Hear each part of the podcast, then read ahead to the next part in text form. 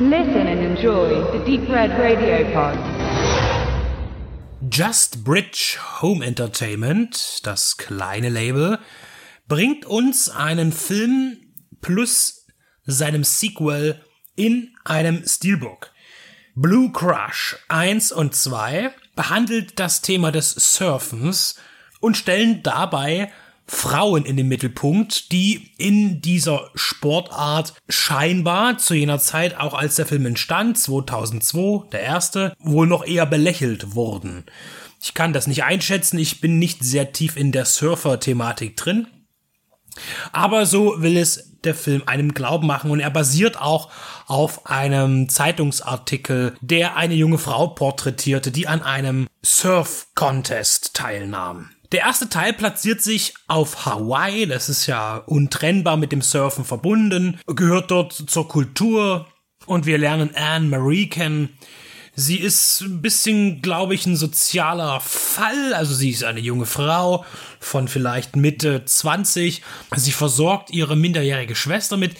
Die Mutter äh, ist irgendwo in der Welt unterwegs. So richtig kommt das nicht raus. Und sie arbeitet zusammen mit ihren zwei besten Freundinnen in einem Hotel als Zimmermädchen. Und da putzen sie die schrecklichsten Sachen weg und finden dennoch immer wieder Spaß im Alltag.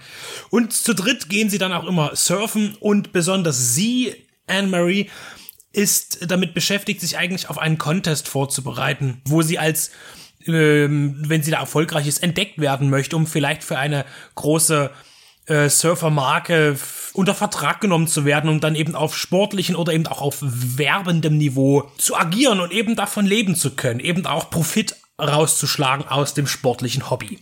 Ringsherum platziert man äh, ja natürlich eine Liebesgeschichte ist ganz wichtig. Eine Liebesgeschichte, dann eben ähm, das soziale Drama, dass sie auch immer dafür sorgen muss, dass ihre Schwester in die Schule kommt, die aber keinen Bock hat, lieber auf Partys abhängt und so weiter und so fort. Und sie ihre zwei Freundinnen eben braucht, um sich im Leben zu stützen.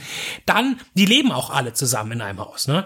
Und dann gibt's natürlich diesen tollen, professionellen Footballspieler, der da irgendwie Urlaub macht und sie lernen sich kennen und er ist ein ganz lieber und ähm, ja, und ähm, äh, da verliert sie so ein bisschen das mit dem Surfen aus dem Auge und verliert damit auch ihre Freundin aus den Augen. Und natürlich muss das alles wieder zusammengeführt werden. Der Film nimmt sich die Freiheit heraus, äh, von sich zu behaupten, er möchte Frauen in diesem Sport emanzipieren oder er, er will diesen Sport emanzipieren. Aber ich bin keine Frau und habe deshalb natürlich auch keine Ahnung, was Emanzipation bedeuten könnte oder sollte. Ähm, ich denke, da denken Männer vielleicht auch ein bisschen was anderes. Aber ich finde, der Film ist nicht sehr emanzipierend. Denn gerade Anne Mary, gespielt von Kate Bothworth, ist überhaupt kein sehr selbstständiger Mensch. Auch wenn man ihr das erstmal so ein bisschen zuschreibt, weil sie sich ja auch irgendwie um ihre Schwester kümmert und versucht aber noch ihr Alltag und ihr Hobby alles unter einen Hut zu kriegen und irgendwie Geld zu verdienen. Aber eigentlich stützt sie sich nur auf andere Leute, die ihr helfen. Und auch ihr Love Interest wird dann letztendlich zu jemandem werden, der sie berät. Und denn sie schafft es nicht allein, sich zu motivieren, im Leben voranzukommen. Man, man will zwar immer wieder ähm, die Frau in den Mittelpunkt schieben, gerade im, im, im sportlichen Sinne, bei diesem wohl doch sehr männlich dominierten Sport, äh, auch unter den hawaiianischen Ureinwohnern. Aber das äh, gelingt nicht. Ich finde, der Film ist tatsächlich eher, ja, ein Film über Frauen und eben nicht von Frauen, denn schließlich sind auch hier äh, Brian Grazer als großer Produzent beteiligt gewesen, äh, der von sich sagt, dass er selber Surfer ist und äh, deshalb auch ihm das ganz wichtig war, diesen Film zu drehen. Ähm, ich persönlich finde, es ist gar kein so guter Surferfilm, weil es gibt natürlich ein paar Surf-Szenen, aber eigentlich überwiegt alles andere. Ähm, die, die sogenannte Storyline. Die ist aber weder dramatisch genug, um das Ganze interessant zu machen und auch die, die wenigen Sportszenen, die eingemischt werden, finde ich, macht es nicht zu einem Surferfilm. Auch wenn diese wirklich sehr experimentell und gut abgefilmt sind. Das ist also sehr Videoclip-Ästhetik und man ist halt mit der Kamera auch in der Welle und ähm, das das, gibt schon tolle Bilder, aber letztlich äh, fehlt mir für einen Surferfilm ein bisschen auch dieses, diese Attitüde, die dazu gehört. Der Spirit. Denn hinter all dem steht ja auch irgendwie eine Lebensweise. Und ähm, Michelle Rodriguez, die, ähm, die gute Freundin, dass das, das gute Gewissen äh, an, an Kate Birthworths Seite spielt, sie sagt in einem Interview, dass es ja bislang überhaupt gar keine Surferfilme gab, die so diese, also bis 2002, die diese Lebensweise äh, ausdrücken und äh, einfangen und vermitteln können. Ich finde aber, dass dieser Film das hier auch nicht kann. Er ist zweifelsfrei eine dahingehende Geschichte und man steckt eben alles rein und es kommt zum Happy End. Das ist das, worum es geht. Äh, Michelle Rodriguez übrigens ganz spannend, äh, hier noch äh, eben an der Seite einer anderen platziert im Hintergrund.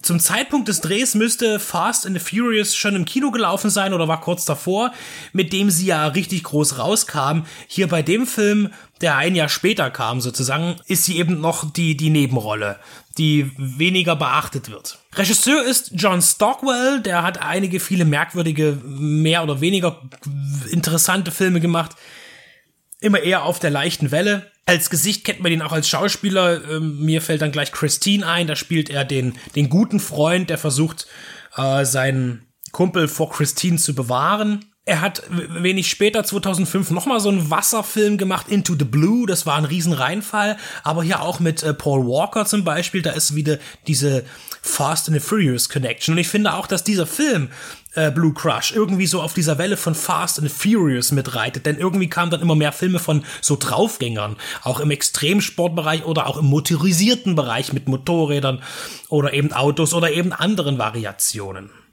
Der zweite Teil, der hier auf dieser, das ist eine Doppel-Blu-ray Steelbook Edition, kann tatsächlich viel mehr.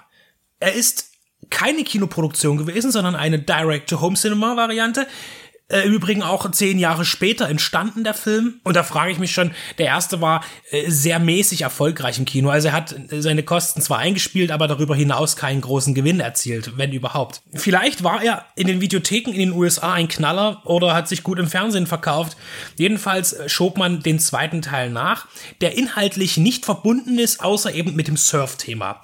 Und ich spreche mich positiv für den zweiten Teil aus im Vergleich zum ersten. Der zweite ist auch kein, kein Meister Meisterstück, aber er schafft es immerhin, eine gewisse Abenteuergeschichte zu etablieren. Denn so wichtig dieser Contest eigentlich dramaturgisch ist im ersten Teil, so wird darauf gar nicht hingearbeitet. Man hätte das wie bei Rocky machen können, damit so Training und so weiter und das ganz gut verbauen können, gerade im Videoclip Stil, aber das hat man nicht gemacht. Das schafft man aber tatsächlich hier, wobei ist der Hauptperson Dana in dem Fall, eine 18-jährige junge Amerikanerin. Hier ist Kalifornien der Ausgangspunkt, aber die Handlung setzt dann über nach Süd. Afrika, wo auch eine große Surfer-Community lebt. Und hier ist sie auf den Fährten ihrer verstorbenen Mutter, die eine große Surferin war und sie will ihr nacheifern. Und auf dieser Reise begegnen ihr böse Menschen, gute Menschen. Es ist eine Odyssee, es ist ein Road-Movie und sogar ein bisschen Krimi.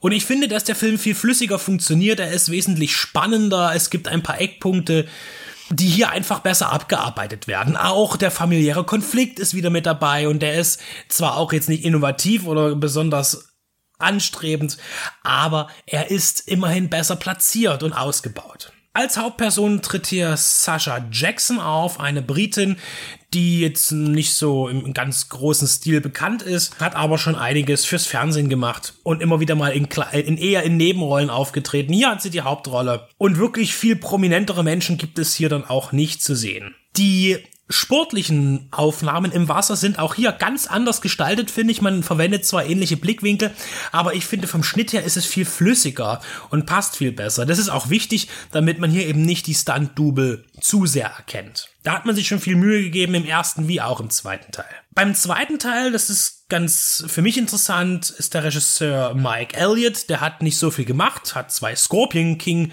Filme noch gemacht. Ähm, und er ist eigentlich eher Produzent und zwar Haus- und Hofproduzent bei Universal in der B-Sparte und hat äh, die Sequels äh, für Death Race, Tremors, Scorpion King, Beethoven zu verantworten und äh, jede Menge zweite Teile von moderneren Klassikern, Genre-Klassikern wie Time Cop, Kindergarten Cop oder War Games tatsächlich ist sein Övre da als Produzent sehr genrelastig und sehr, sehr actionlastig.